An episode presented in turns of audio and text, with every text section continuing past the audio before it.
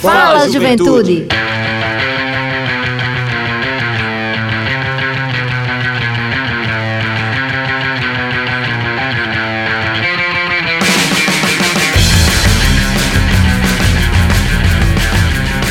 Boa noite, boa noite, Juventude Paraibana, muito boa noite. Está entrando no ar o seu programa, o nosso programa, o programa de toda a juventude da Paraíba, o Fala Juventude.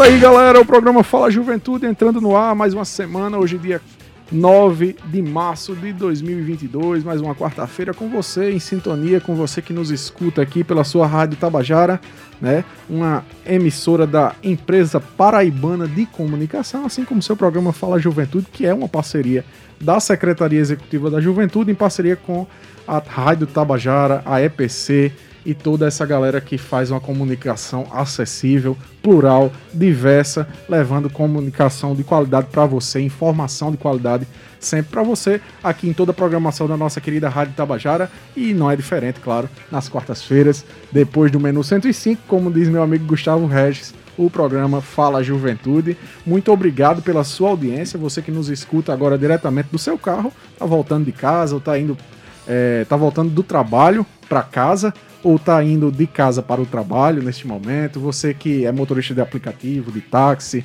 é motorista de ônibus, é você mãe de família, pai de família, que está em casa nos ouvindo, do radinho, ou então da internet, você em todo o estado da Paraíba, meu querido jovem, minha querida jovem, que nos acompanha semanalmente aqui no programa Fala Juventude, fique conosco até às 19 horas, porque o programa de hoje também está muito massa. Tem uma discussão fundamental para a gente tratar aqui hoje e você não pode perder esse rolê claro. E hoje eu estou na companhia do meu querido amigo, né, na bancada aqui, o grande psicólogo da Paraíba, Heitor Marinho. Muito boa noite. boa noite, Everton. Boa noite, Ivan e todo mundo aqui que está nos escutando desejar um bom retorno para casa, uma boa ida para o trabalho para quem estiver indo. Isso. E dizer que é sempre um prazer estar aqui no Fala Juventude, trazendo temas tão diversos e tão importantes, né? Para Paraíba e para o Brasil como um todo. Então, espero que o pessoal aproveite a nossa uma horinha de programa, que vai ser bem boa. É tão rapidinho, né? Mas é. sempre é muito bom. é para ficar com gostinho de quero mais. Pois é, justamente. E a gente hoje, meu amigo Heitor, tá aqui com algumas pautas muito interessantes, mas eu também gostaria de dar um abraço muito especial ao meu querido amigo Ivan Machado de Lima, o comandante dessa nave do Fala Juventude, que não é a nave do Transarreg, mas é tão boa quanto a nave do nosso amigo Dado Belo e de todos os regueiros e regueiras da Paraíba, do qual eu também faço parte. Coisa boa. Pois é, e meu amigo Ivan Machado de Lima, é uma satisfação, meu irmão, tê-lo mais uma quarta-feira também nessa bancada maravilhosa do programa Fala Juventude, esse mês especial, né, meu amigo Heitor Marinho? Um Sim. mês totalmente dedicado é, as pautas voltadas ao mês, à programação do mês da mulher do governo da Paraíba, né? uhum. né? Que é uma programação que está sendo feita pela Secretaria de Estado da Mulher e Diversidade Humana, mas obviamente todos os órgãos do governo estadual eles estão é, voltados para essa programação. Exato. Né? Então, e aqui não seria diferente, né? Não seria diferente. Tem que estar tá sempre pautando. E é importante destacar, né, Heitor, que o programa Fala Juventude é, faz isso durante três anos, né? Os três anos de, de, de, vida do programa Fala Juventude, todos os anos. O mês de março é inteiramente voltado para a questão da temática do mês das mulheres. Então isso é muito importante de se destacar também. Muito. E é isso, a gente está aqui é, com você, minha querida jovem, que nos escuta nesse momento, para trazer temas muito importantes. Né? Durante esse mês, a gente convida você que nos escuta para estar acompanhando esse programa, que é feito com muito carinho, né? com muita muita dedicação para você é, que sempre nos acompanha ou que é, pela primeira vez está nos ouvindo. Nós também temos as nossas queridas integrantes do programa Sim. Fala Juventude. Uhum. É, a gente faz um, um, revezamento aqui da equipe, mas tem as nossas queridas Ângela Santos, né? A nossa querida Denise Miranda, a Juju, a Iona Carvalho, todas que estão ou na apresentação ou na produção do programa Fala Juventude, Sim. né?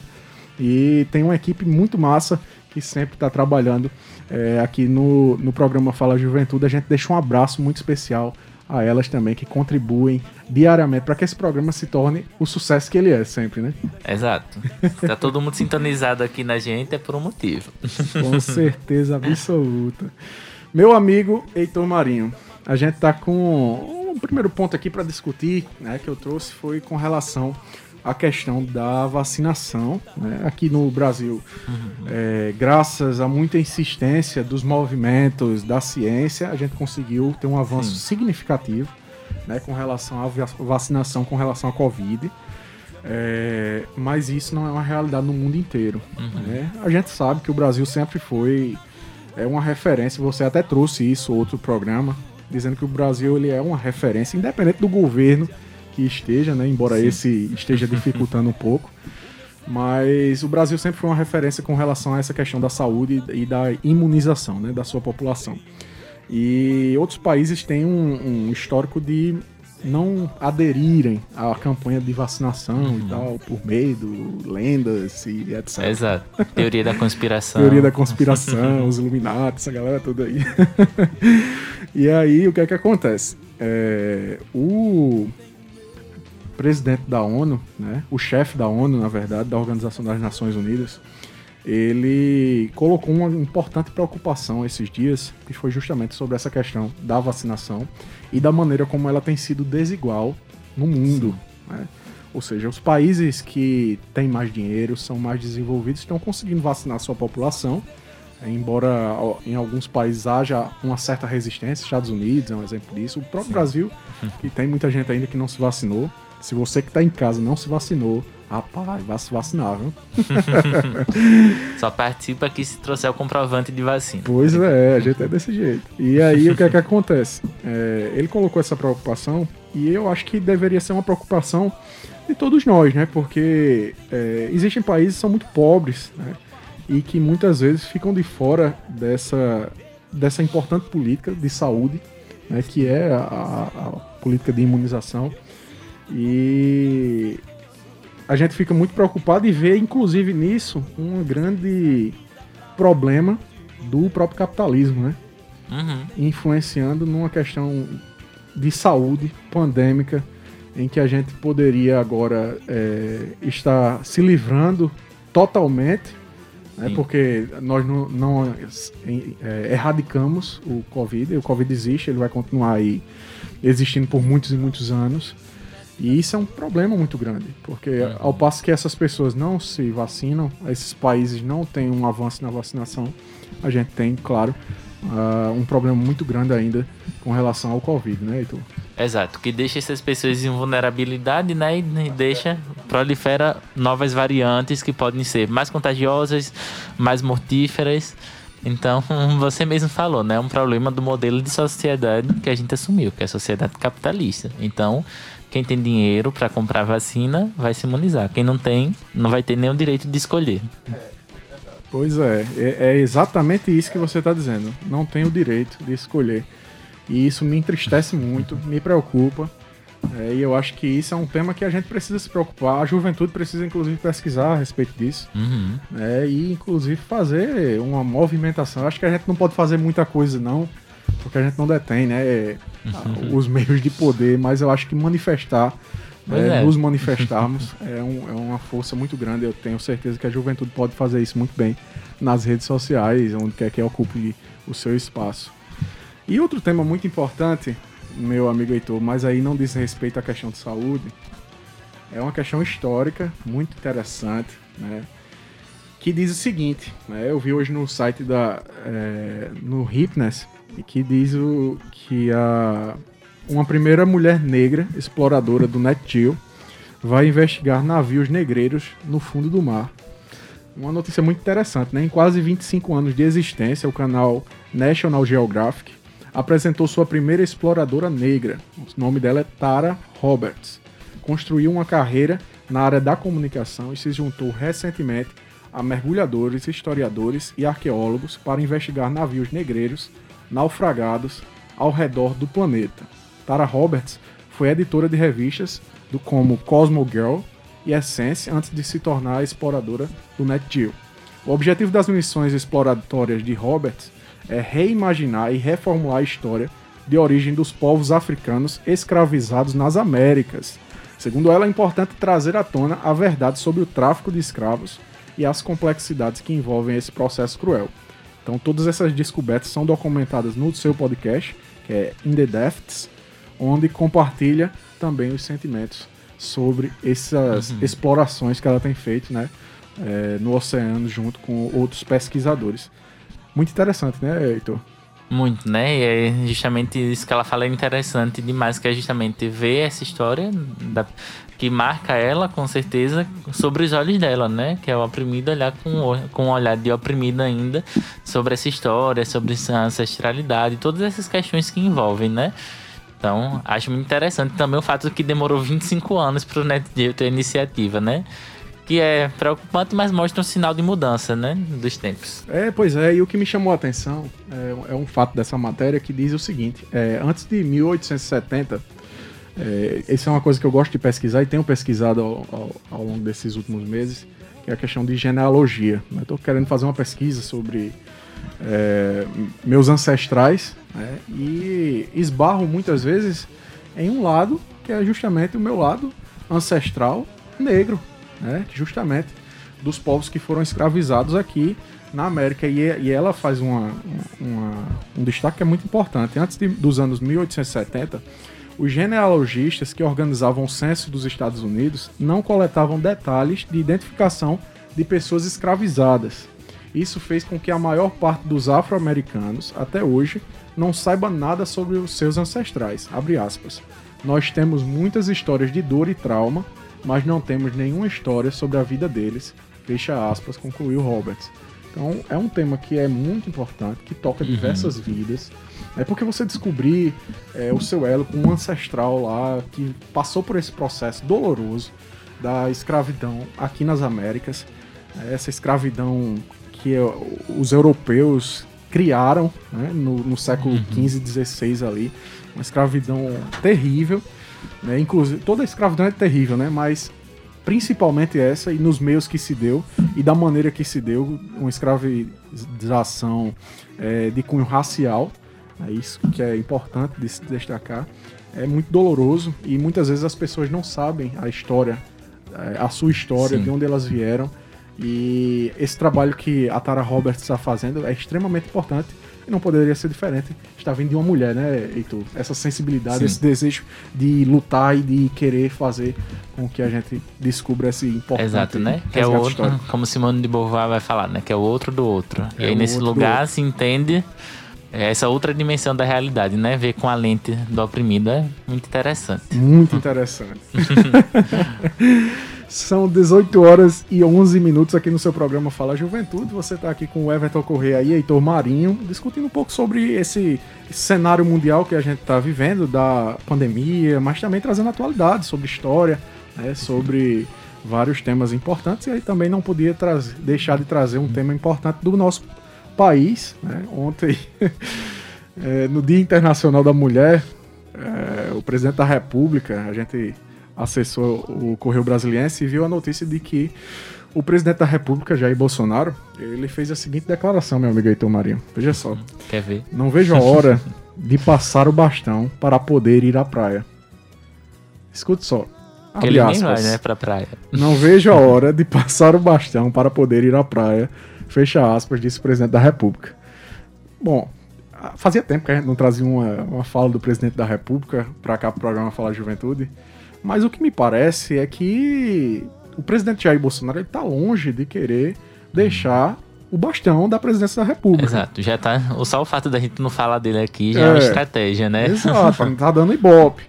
Mas o que é que acontece? É, ontem ele fez um evento que pra mim, assim, meu amigo Heitor, com todo respeito a quem coaduna com os ideais do presidente, é, eu fiquei muito triste, porque ele reuniu uma centena de, de líderes religiosos né, para dizer a esses líderes que entregaria os rumos do país às decisões dessas pessoas. Nada contra, nada contra, inclusive, porque eu também faço parte desse segmento religioso. Eu milito no, no segmento religioso da diversidade religiosa. Mas você é, dizer que vai entregar o rumo do país a um grupo específico de religiosos, isso me preocupa muito, porque Sim. ataca justamente a liberdade é, de outros segmentos religiosos. Inclusive, é uma, é uma temática que não nos cabe mais Uhum. essa essa como é que eu posso dizer, junção de religião e de uma certa religião, como acontecia na época da Idade Média e em outros tempos, é, ao Estado. Eu acho que isso deve ficar muito claro. É, isso Sim. deve ficar muito separado, inclusive. Estado uhum. é Estado, ele tem que garantir o direito às pessoas e às diversidades religiosas né, que existem e não se meter no que é próprio da religião. Assim como as religiões não devem meter o dedo no que é próprio do Estado. Exato. Que é o que ele está fazendo aqui. Uhum. E, e, nesse dia eu, eu, eu, eu, fiquei muito chateado, porque ele poderia abordar diversas outras questões. Está se tratando do, do Dia Internacional da Mulher. Ontem o portal Paraíba Feminina, é, da nossa querida Tato Valéria, fez uma matéria muito legal falando que o Brasil é o, é o país que odeia as mulheres. Né? E ela dissertou sobre diversas questões que são muito importantes, que estão dentro do cotidiano é, da luta das mulheres no Brasil e que me deixou muito triste e, e, e, coloca aquele, aquela reflexão, né? Realmente, o Brasil é o país que odeia as mulheres. Uhum. E, e, quando você vê a foto dos líderes religiosos, você não vê uma mulher. Você só vê homem homens não brancos. Cabe, né? É, é a política dos homens para os homens e assim. Sim, o conservadorismo, que inclusive muitas vezes aprisiona a mulher. Uhum. Que inclusive cerceia o direito da mulher de se expressar, de falar. Então isso precisa ser discutido, né, Heitor? Não é à toa que esses, várias lideranças reacionárias querem legislar sobre corpos das mulheres e de pessoas de outras minorias também, né? Até porque eu duvido que Bolsonaro falou isso no grupo só de segmento de pessoas de matriz africana. Com é. certeza não foi. Exatamente. E, e, eu fico muito triste, muito triste mesmo, é, de continuar a ver. Eu, a, a gente espera uma melhora, mas infelizmente a gente não tem uma melhora do nosso cenário não. político. É, dessa pessoa eu não espero melhora, não. Nada. É. É, é justamente isso, ele é o nada. É, é complicado demais. É o fundo do poço com direito a um convés embaixo do fundo do poço. A gente traz essa matéria, é uma matéria aqui do Correio Brasiliense, né? Que a gente justamente para discutir nesse bate-papo inicial, porque eu acho que é um papel da juventude a gente discutir isso. A, Sim. O que está acontecendo no nosso país. E que é preciso olhar com um olhar crítico, né? Para isso a gente não pode assumir que isso é uma coisa dada e que não e é imutável, né? Exato. Porque houve tempos onde uma situação dessa era repudiada em todo canto. Porque Exato. hoje em dia não é mais. Hum. Cada vez mais uma discussão como essa está ganhando força e eu acho que esse hum. não é o lugar para não é o país, inclusive, que deve ganhar força uma discussão uhum. como essa. e também que, não cabe mais, repudiar. né? Não cabe mais. A gente não é obrigado a ficar repetindo coisa que já foi falada. Perfeitamente. é isso aí, meu amigo Heitor. E para encerrar esse nosso bate-papo inicial de hoje, a gente vem para Paraíba agora. A gente já foi lá. Ah, é, não, depois desse Nações ponto aí, Unidas. trazer pra nossa Paraíba e fica tudo de bom, né? Fica o clima bom, né? já fica leve, já fica, dá vontade de ir pra praia. Pois é, justamente. E a Paraíba sempre se destacando, né? Mais de 3.200 estudantes da rede estadual do ensino são aprovados na primeira chamada do SISU 2021, viu, Heitor? É uma ah, grande notícia. Boa né, a dedicação dos estudantes aos estudos e os programas de preparação para o Exame Nacional do Ensino Médio, desenvolvidos pela Secretaria de Estado da Educação e da Ciência e Tecnologia, garantiram a conquista de uma vaga no ensino superior a 3.208 estudantes da rede estadual de ensino na primeira chamada do Sistema de Seleção Unificada, que é o SISU, dos quais 442 estudantes foram classificados em primeiro lugar, número muito importante. Sim. 442 estudantes ficaram em primeiro lugar no SISU e o número tende a aumentar nas próximas chamadas do SISU. A Universidade Federal da Paraíba foi a instituição que registrou o maior índice de aprovação de alunos da rede estadual, com 1.355 estudantes. Importante destacar também que a Secretaria de Educação registrou 327 estudantes com desempenho acima de 900 pontos na redação. Esse resultado também é fruto de programas educacionais como o Desafio Redação Nota 1000 e o Se Liga no Enem, que prepararam estudantes egressos e concluintes da terceira série do ensino médio para o Enem na rede estadual durante o período letivo de 2021. É, apesar das dificuldades por causa da pandemia, a Secretaria da Educação, por meio do programa Se Liga no Enem, contabilizou 5.761 estudantes concluintes ou egressos da rede estadual que se inscreveram para as aulas preparatórias de revisão online, fazendo uso do Google Classroom como sala de aula virtual, numa perspectiva multiplataforma com o Google Meet, a TV Paraíba Educa, a Rádio Tabajara e o YouTube, além do desafio Notas Mil, com questões lançadas semanalmente. É, o governo da Paraíba se destacou muito, né? Recebeu inclusive um prêmio em São Paulo, o governador ressaltava isso há uns dias atrás, que ele recebeu um prêmio em São Paulo justamente pelo desempenho que a educação na Paraíba teve durante o período de pandemia. Exato. Isso não foi que você perfeita, falou. não foi perfeita, Não. mas foi a melhor do Brasil. Exato, mas isso que você falou foi importante, né? Do quanto o governo se empenhou em criar programas para que essas pessoas tivessem acesso- acesso aos conteúdos que são tratados no Enem, né? Sim. E esses programas são o quê? Uma política pública. Ou Exato. seja, é dar as condições materiais dessas pessoas acrescentarem ao seu capital intelectual, cultural, condições de fazer uma boa prova, né? Você fala até que mais de 300 estudantes tiraram mais de 900 na redação, né? Sim. O que é louvável e... Da assim, rede pública. A gente tá falando é. de estudante da rede, da rede privada. Isso é ótimo, né? Pra questionar justamente aquilo que as pessoas acham que só por ser público algo é ruim, é disfuncional. Isso. E não.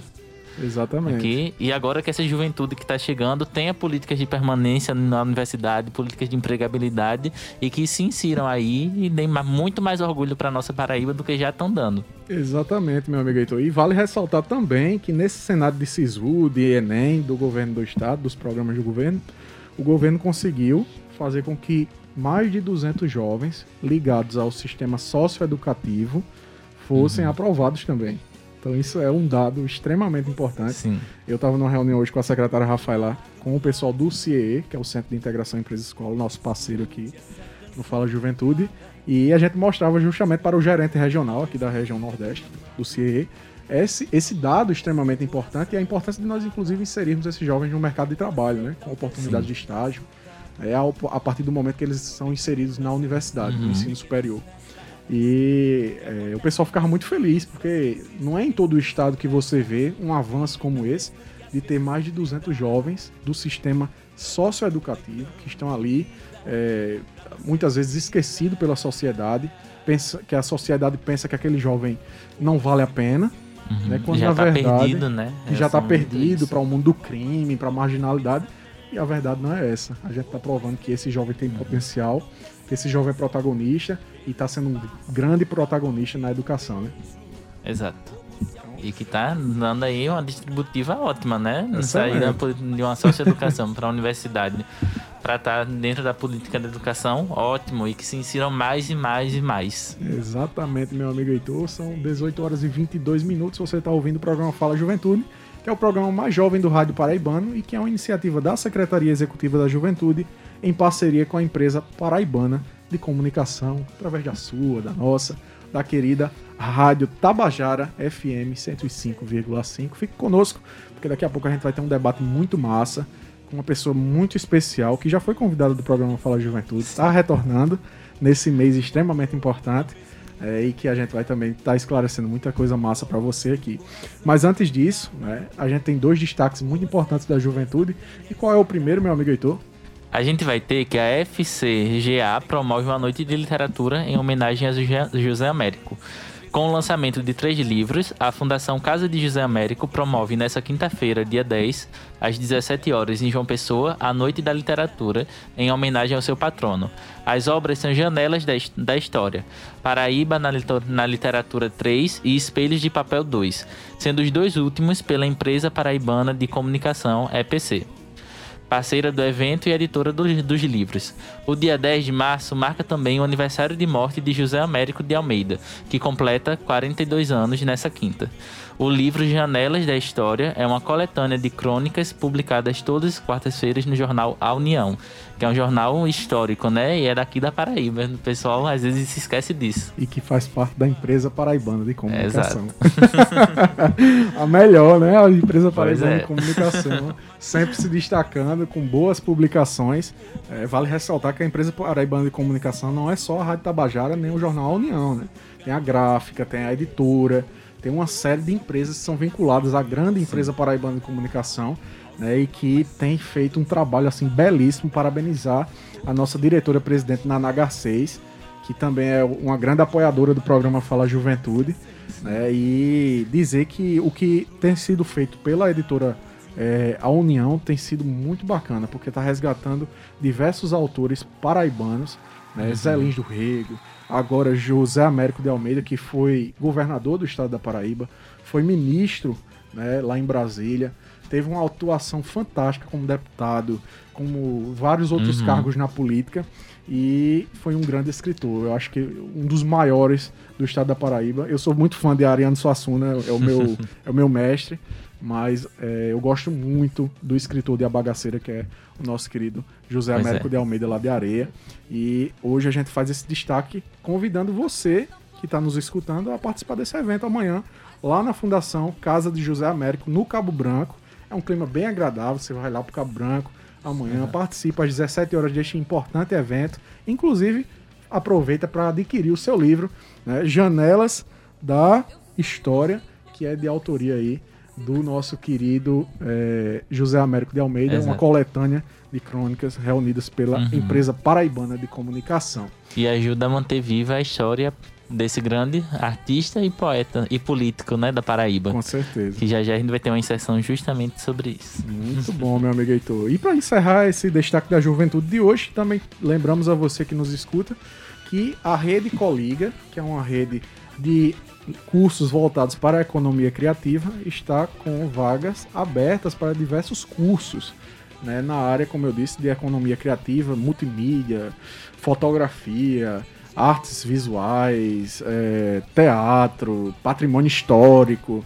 Então uhum. você que curte tudo isso, que se interessa por esses temas, é o seu espaço. Inclusive, meu amigo Heitor, tem curso até para quem quer criar um podcast.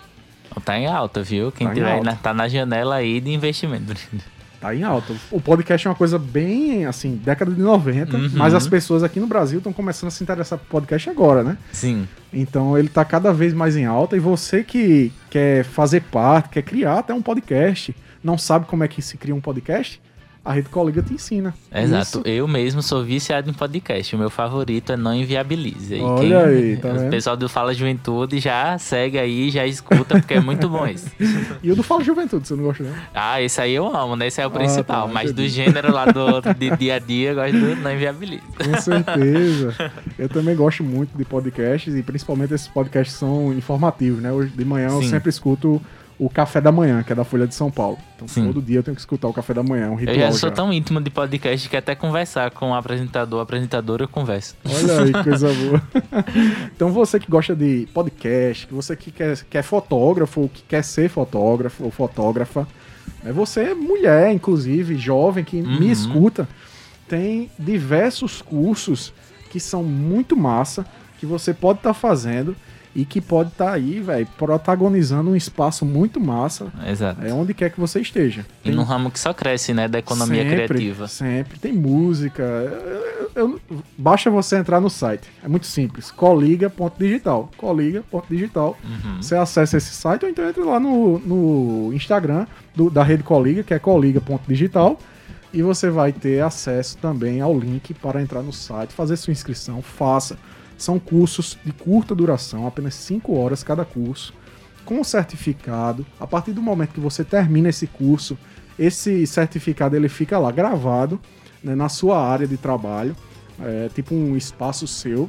É, e aí as empresas parceiras da Fundação Roberto Marinho e da Organização dos Estados Ibero-Americanos, elas vão ficar atentas aos jovens que se destacarem, né, uhum. né, que tiverem mais cursos, que conseguirem concluir mais cursos. É um importante programa que o governo da Paraíba ele tem pactuado junto à, à Fundação Roberto Marinho e à OEI.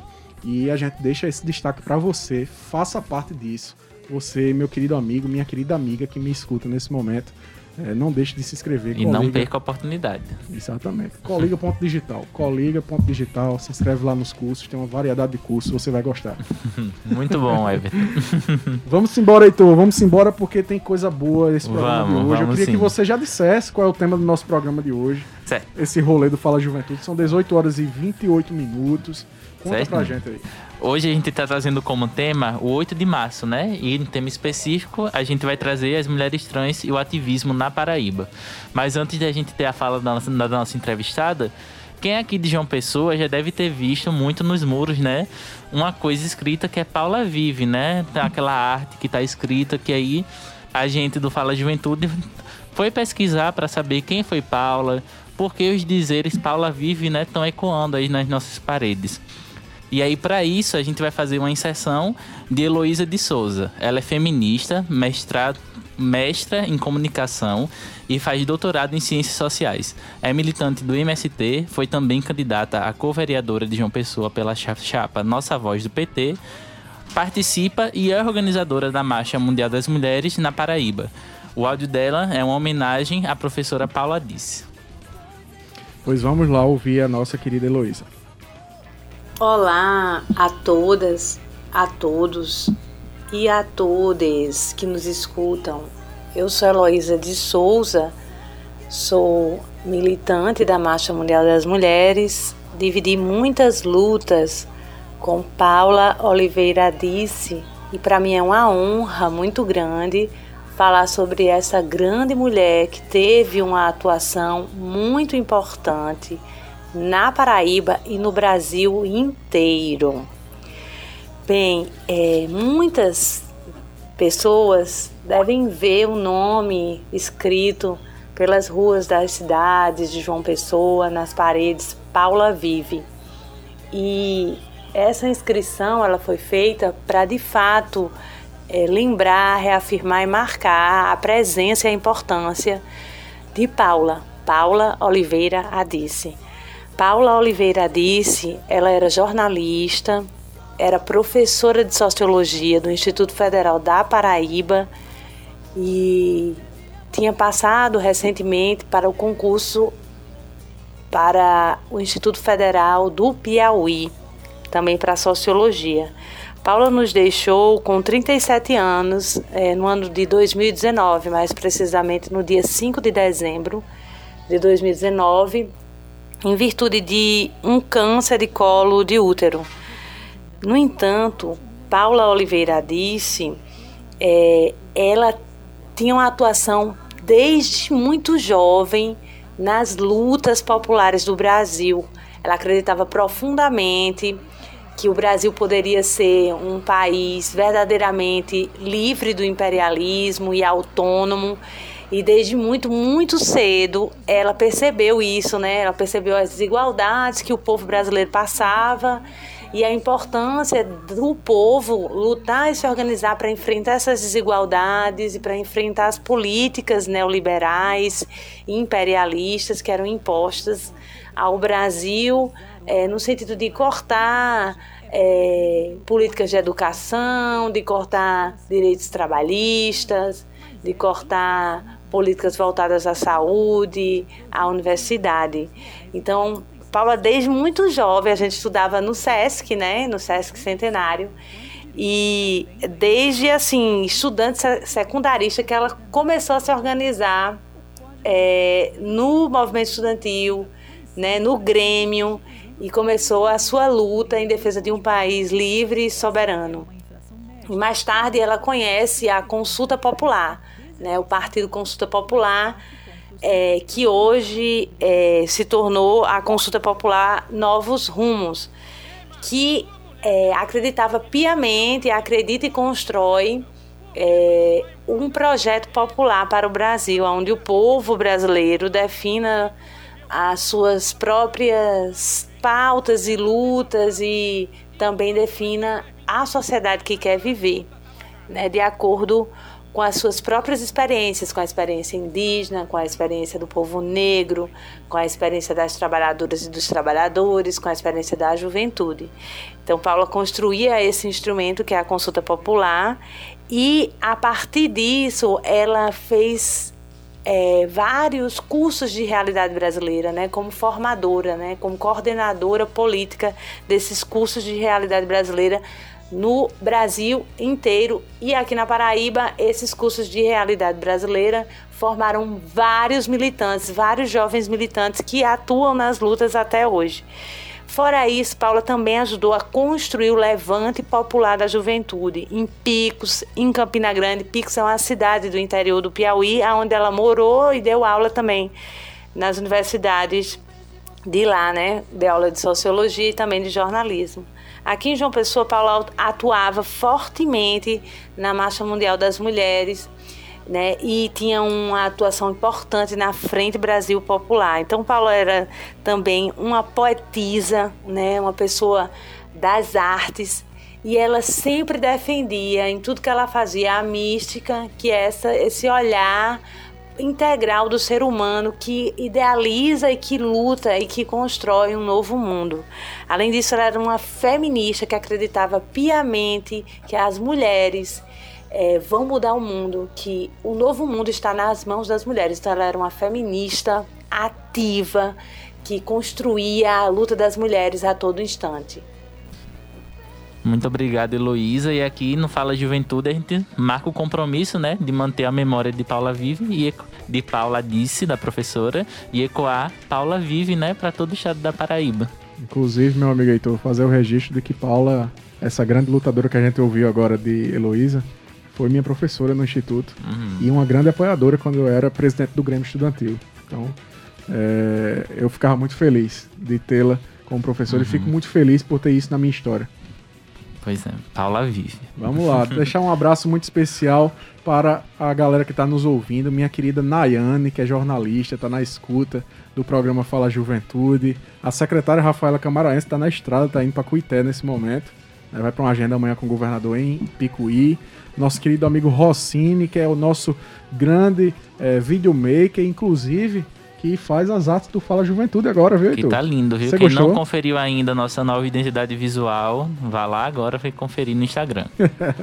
um abraço para Iago Santos, Batista, nossa querida artista Madu Ayá, né? O Lindo Aldo lá no bairro dos Bancários, Jeane, na cidade de Mari, que nos escuta. Um beijo todo é, especial para vocês. E meu amigo Gregório Medeiros, também jornalista, tá na escuta, tá uma galera massa ouvindo aqui um o programa Fala Juventude. Pra todo mundo. Meu amigo Heitor, sem mais demora, 18 horas e 36 minutos. Conta pra gente quem é que vai ser a nossa entrevistada de hoje. A nossa entrevistada hoje é Laura Brasil. Ela é transativista, graduanda em psicologia pela UEPB e integra, integrante do Ninetes da UEPB e coordenadora do Centro de Referência LGBT Luciano Vieira em Campina Grande, que é outra figura histórica do movimento LGBT na Paraíba, Sim. né? Que a gente tem que lembrar também que Luciano vive. Sempre. Boa noite, Laura. Tudo bem? Como é que você tá? Boa noite, gente. Boa noite, Heitor. Boa noite, Everton. Boa noite, ouvintes.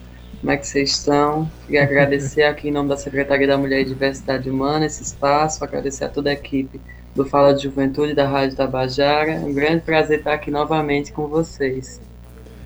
Querida Laura, é uma satisfação, né? Eu estava dizendo aí, Heitor aqui, que é uma, uma honra recebê-la mais uma vez no programa Fala Juventude, né? Da última vez foi tão bom é, e aí todo disse, vamos trazer ela de novo para é. conversar nesse mês que é extremamente representativo. É, eu não lembro não. se foi às 20 horas na época que a gente tava. Era, o nosso programa era às 20 às 9. Era, né? Sim. Então, fala um pouquinho de ti para a nossa audiência aí, para nossa galera que escuta nesse momento. Então, como, como o Heitor já tinha finalizado nesse, nesse mini currículo, eu estou atualmente na coordenação do Centro Estadual de Referência LGBT de Campina Grande, né, que é um dos órgãos de atuação na proteção e garantia da população LGBT pela Secretaria da Mulher e Diversidade Humana, fazendo esse percurso que já vem de um acúmulo no transativismo, né, que é pautando os direitos especificamente da comunidade trans e travesti, mas é, abrangendo para é, a comunidade LGBT como um todo e essa frente de atuação, especificamente agora quando a gente observa o, o, as movimentações do, do 8 de março, né, esse mês, que tem, tem cada vez mais é, trazido essa compreensão e esse olhar em relação às mulheres trans e travestis, fala exatamente todo esse histórico de luta de muitas que vieram antes de mim e agora é, comigo também, faltando aí essa articulação. Então, potente para a nossa realidade. Muito bom, Laura. A gente até uma coisa que a gente tem que enfatizar, né, que Laura é uma jovem ativista. Sim. E aí a gente sempre preza aqui no programa de trazer jovens, né? E você é uma jovem que está na situação de protagonismo, gestora, gestora, né, dentro da política pública e também dentro da militância que não está institucionalizada lutando aí, promovendo construções, diálogos, políticas públicas, né, aquilombamentos entre as pessoas no estado da Paraíba. E aí conta pra gente um pouco de como que tá a programação para vocês da Secretaria da Mulher desse ano, em 2022, né, marcado por uma retomada, né? A gente sente muito isso, uhum. quem tá no convívio diário quer um ano de retomada assim, depois Sim. de 2020 e 2021 tão marcados pela Covid. Não, exatamente. A gente está tendo finalmente um respiro, né? Assim, uma, um movimento de começar a retomar a, as práticas e, e, fazer acontecer aquilo que já estava no prelo, é, é, e mais que foi tudo embargado aí por conta da questão da Covid, que pegou todo mundo de surpresa, né? E ainda a gente ainda está sofrendo os impactos disso, é, mas agora com um fôlego maior. E tá assim, tá sendo muito, tá sendo muito feliz para mim porque trabalhar na Secretaria da Mulher é, tem trazido aquilo que a gente já, já provocava em termos de movimento, no sentido desse, desse olhar das mulheridades em toda a sua pluralidade, né, do dimensionamento das múltiplas formas de ser e se fazer mulher, e esse reconhecimento e um cuidado institucional, principalmente no que tange as mulheres trans travestis, que tem esse histórico de invisibilização.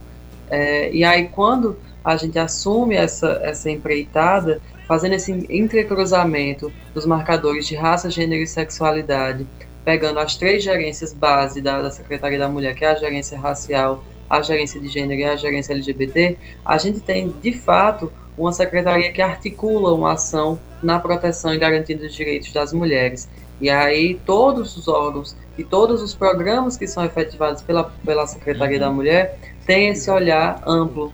É, é, e aí isso se estende tanto aos três centros de referência das gerências. É, três eu falo assim do, dos três tipos de centros de referência que nós ofertamos, quanto aos programas específicos em relação aí, por exemplo, ao programa Patrulha Maria da Penha, as casas abrigo e agora é, saindo aí bem quentinha, notícia bem quentinha, a inauguração do segundo ambulatório de saúde integral para travestis transexuais agora com a unidade em Campina Grande.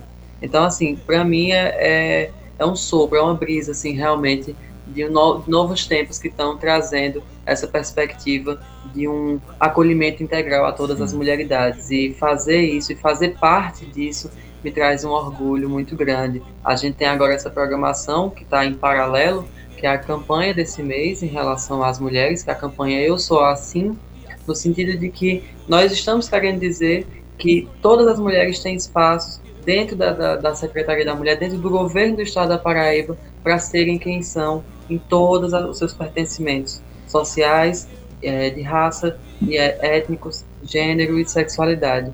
Isso é um, um grande desafio e grande, a grande diferencial, eu acho, desse governo e dessa secretaria. Muito bacana, Laura.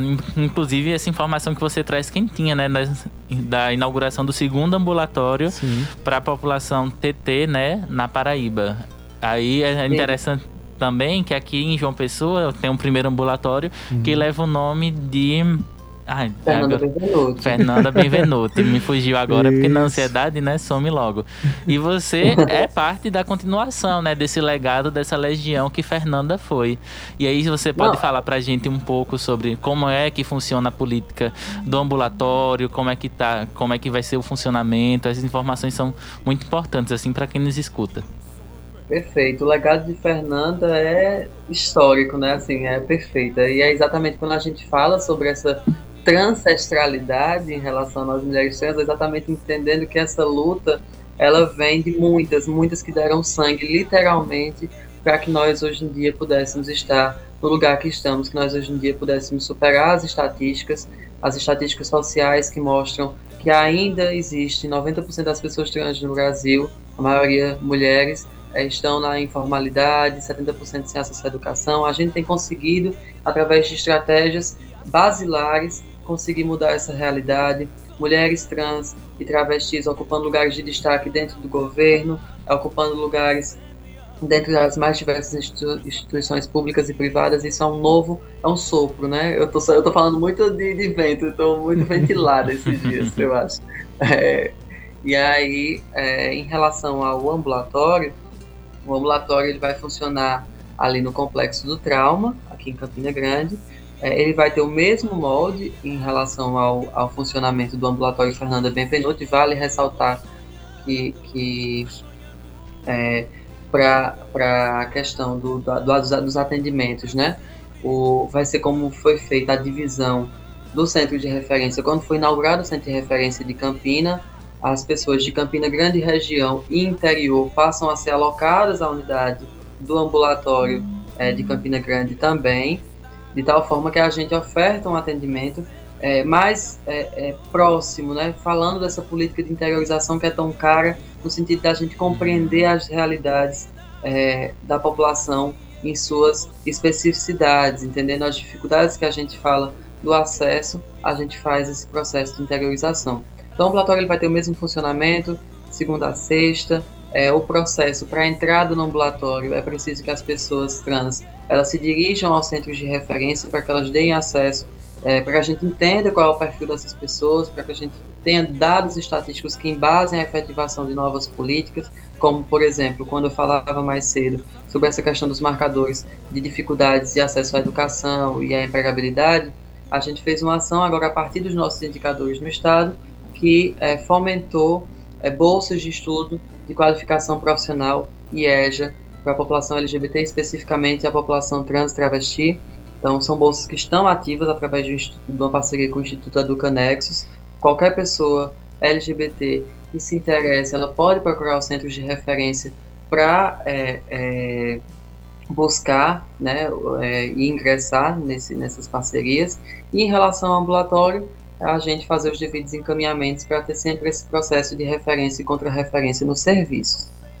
E aí, em, além disso, a gente ainda tem um reconhecimento das especificidades das mulheres cis, é, das, das diversas orientações sexuais que são acolhidas pelo espaço LGBT, no sentido da questão do programa encabeçado aí pelo governo do estado, que é o programa da dignidade menstrual, que também é acolhido pelos centros de referência. Então, mulherada pode acessar o serviço. Vale ressaltar que, fugindo um pouco da pauta do 8 de março, essa política também dimensiona, a política da, da dignidade menstrual também dimensiona os homens trans que, que possam acessar os serviços do centro de referência. A gente tem sempre tem essa, essa compreensão de saúde para além dos binarismos, né, que é o grande desafio para a efetivação do SUS, é entender que não existe saúde do homem e da mulher, existe saúde da pessoa, da pessoa Isso. em todas as suas pluralidades. E a gente tem pleiteado isso nessas, nessas bandeiras. Ô Laura, eu tenho uma pergunta que é muito. que, que me incomoda muito, né? Quando você fala sobre essa questão, por exemplo, da, da, da tua atuação, né? Como uma transativista, como uma pessoa que tem militado ao longo da tua vida. É, nessa, nessa pauta, né, que é extremamente importante, que, como eu dizia aí, está ganhando, ganhando cada vez mais evidência e justamente, né? E você também é uma pessoa, uma jovem do interior, né? Como é a realidade de outras jovens trans no interior nos dias de hoje? Aqui em João Pessoa, a gente sabe que é difícil, a gente já uhum. viu assassinato brutais, assassinatos Sim. brutais é, que uhum. aconteceram nos últimos anos de mulheres Sim. trans. Importante falar do assassinato de Ana Sofia, né? Sim. Porque no final do ano passado o assassino foi condenado pela Justiça da Paraíba. Isso. Mas que é aquilo, né? A gente, hoje, é. a gente, enquanto Laura, Laura fala muito de sopro, hoje a gente tá falando muito que essas pessoas têm que continuar vivas na nossa memória, Isso. né? Para que não se esqueça, para que não se repita. Exatamente. E aí Ana Sofia foi uma jovem Isso. do bairro do Funcionários 2, se eu não Exato. me engano, que foi assassinada por um policial aposentado, alguma uhum. coisa do tipo brutalmente. E aí teve toda uma movimentação na época do assassinato e que no final do ano passado findou o processo na condenação desse assassino, né? Do transfóbico. Exato. Ou seja, a gente vê uma evolução tanto da, da política violência. pública de saúde, na capilarização, indo para o interior, como também a gente vê uma atualização da justiça Sim. levando à condenação essas pessoas, né? Então, Exato. é realmente um sinal Sim. de que as coisas vêm mudando, né? Infelizmente, sobre o sangue de muitas e muitas, mas que existe uma mudança aí acontecendo. Pois é, comenta pra gente como é essa realidade no, no teu dia a dia, no interior, com outras jovens do interior, porque eu acredito que inclusive o centro de referência, qual você é coordenadora, ele atende jovens, vários jovens do sertão também, né? Várias Sim. jovens. Isso. Não, exatamente. A, a, distribuição territorial que o centro de referência ele abrange vai de Campina Grande a Cajazeiras.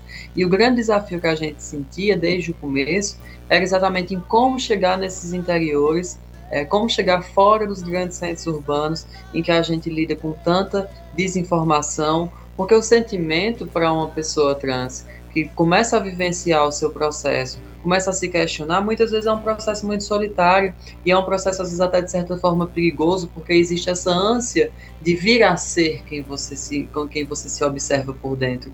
E na falta de informação, a gente acaba muitas vezes buscando é, é, é, saídas rápidas, né, que é exatamente quando a gente fala da hormonoterapia sem acompanhamento, das, da, da aplicação de silicone industrial, nessa, nessa tentativa de, de responder a, é, ao interno externamente. E isso de maneira muito desacompanhada, sofrendo extremas violências por parte da família, por parte da sociedade, quando não agressão, quando não é, chegando às vias de fato de um assassinato. Então, o que a gente tem buscado fazer é dar um, giro nesse sentido de acolhimento para que essas pessoas encontrem referências positivas, entendam os seus processos de uma maneira é, é, cuidadosa mesmo, assim, que elas possam se referenciar, por exemplo, aos espaços de saúde, aos espaços de assistência, que elas possam se apropriar da sua própria é, é, realidade, entendendo o seu processo, entendendo quem são, se empoderarem no sentido é, é mesmo de, de entenderem que elas são, são quem são, independente de recorrerem a, a estereótipos né, de gênero e sexualidade. E aí a gente tem conseguido fazer esse processo de vinculação mesmo e fortalecimento, porque o grande desafio para a efetivação da política, muitas vezes, parte da própria usuária ou usuária de um serviço que não se reconhece enquanto sujeito de direitos. E, historicamente, o apagamento das pessoas trans, na realidade, nos diversos espaços sociais, fala de pessoas que não se reconhecem, pessoas que não entendem que, que têm voz e têm vez. E a gente tem conseguido, aos poucos, é, balizar aí e transformar essas realidades e essas pessoas buscarem garantir aí a sua cidadania e acessarem os diversos serviços. Ao passo em que elas acessam os serviços, elas tensionam e friccionam as falhas políticas, as falhas estruturais que existem ali e provocam para que os serviços se melhorem e se transformem.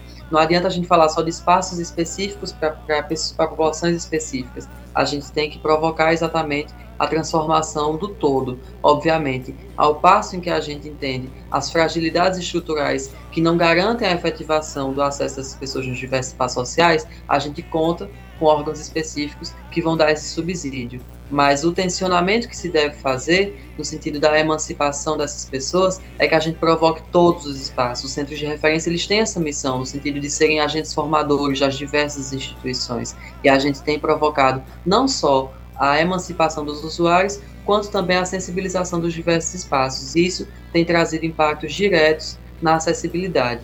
Essa, de fato, é a nossa missão.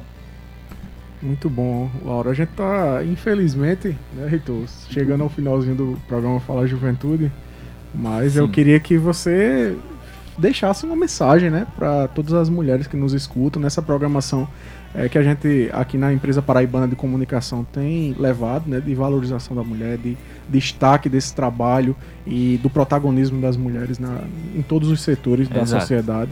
É, e também não seria diferente, inclusive nessa discussão muito importante que a gente traz contigo hoje à noite. É, queria que você deixasse uma mensagem para todas essas mulheres que nos escutam. É, assim, para mim, primeiro agradecer a vocês, né, agradecer o espaço na, na Rádio Tabajara através de Fala Juventude, através da Secretaria de Juventude, é, dizer que eu acho que nós estamos caminhando cada vez mais para uma compreensão integral da, das mulheridades em todas as pluralidades, como eu falei inicialmente. Eu acho que se a gente segmenta esse entendimento do acesso às políticas e o acesso aos diversos espaços sociais é, a gente vai ter uma, uma visão enviesada do que é ser mulher e nenhuma mulher pode ficar para trás. A gente tem que realmente andar juntas e construir juntas e pautar juntas a transformação social.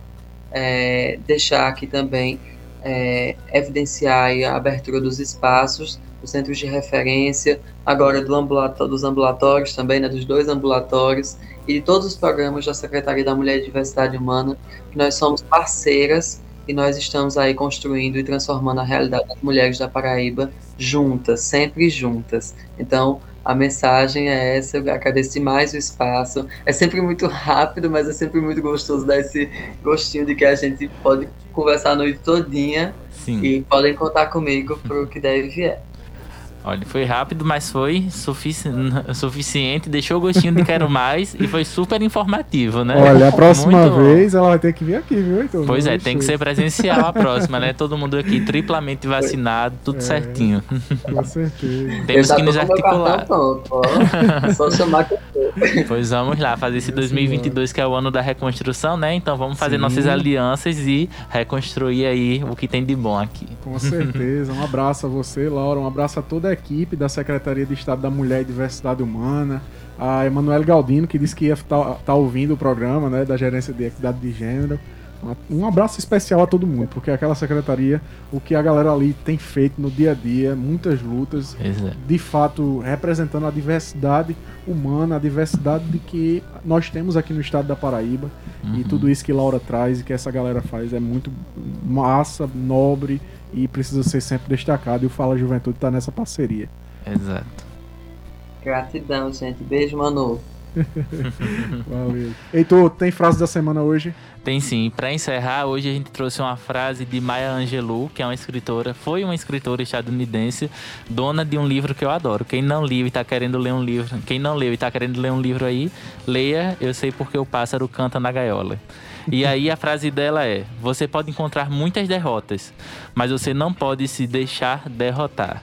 Ou seja, vamos em frente, que atrás em gente. Semana que vem tem mais Fala de Juventude, temático das mulheres. E vamos aos créditos agora com o Everton. Vamos lá. Você gostou do programa de hoje, Heitor? Bom demais, sempre um prazer. Massa, né? Na companhia, claro, de Ivan Machado de Lima, Heitor Marinho, eu, seu amigo Everton Correia, com a nossa entrevistada querida, lindíssima, lutadora, Laura Brasil. E agradecendo também a nossa diretora presidente da empresa paraibana de comunicação na NH6, ao diretor de rádio e TV da EPC Rui Leitão, ao gerente de rádio Fusão Berlim Carvalho, aos trabalhos técnicos do nosso maestro Ivan Machado de Lima, música de abertura Banda Paulo de Darem Doido, roteiro e apresentação Everton Corrêa e Heitor Marinho, direção do seu programa Fala Juventude, eu, seu amigo Everton Corrêa, mandar um abraço para meu amigo Fernando também, que é músico, que está na escuta do programa Fala Juventude. Fernando, um abraço para você, meu amigo. Obrigado pela audiência. Até quarta-feira que vem. Um grande beijo no coração para todos vocês. E tchau, tchau. Tchau, tchau. Fala, Juventude!